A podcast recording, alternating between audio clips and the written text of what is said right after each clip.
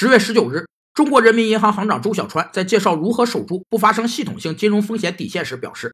如果经济中的顺周期因素过多，会导致市场过于乐观，并造成矛盾的积累，从而到一定时候出现明斯基时刻。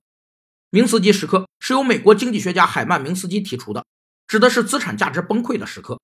他的主要观点是，经济长时期稳定可能导致债务增加、杠杆率上升。进而从内部滋生爆发金融危机和陷入漫长去杠杆化周期的风险。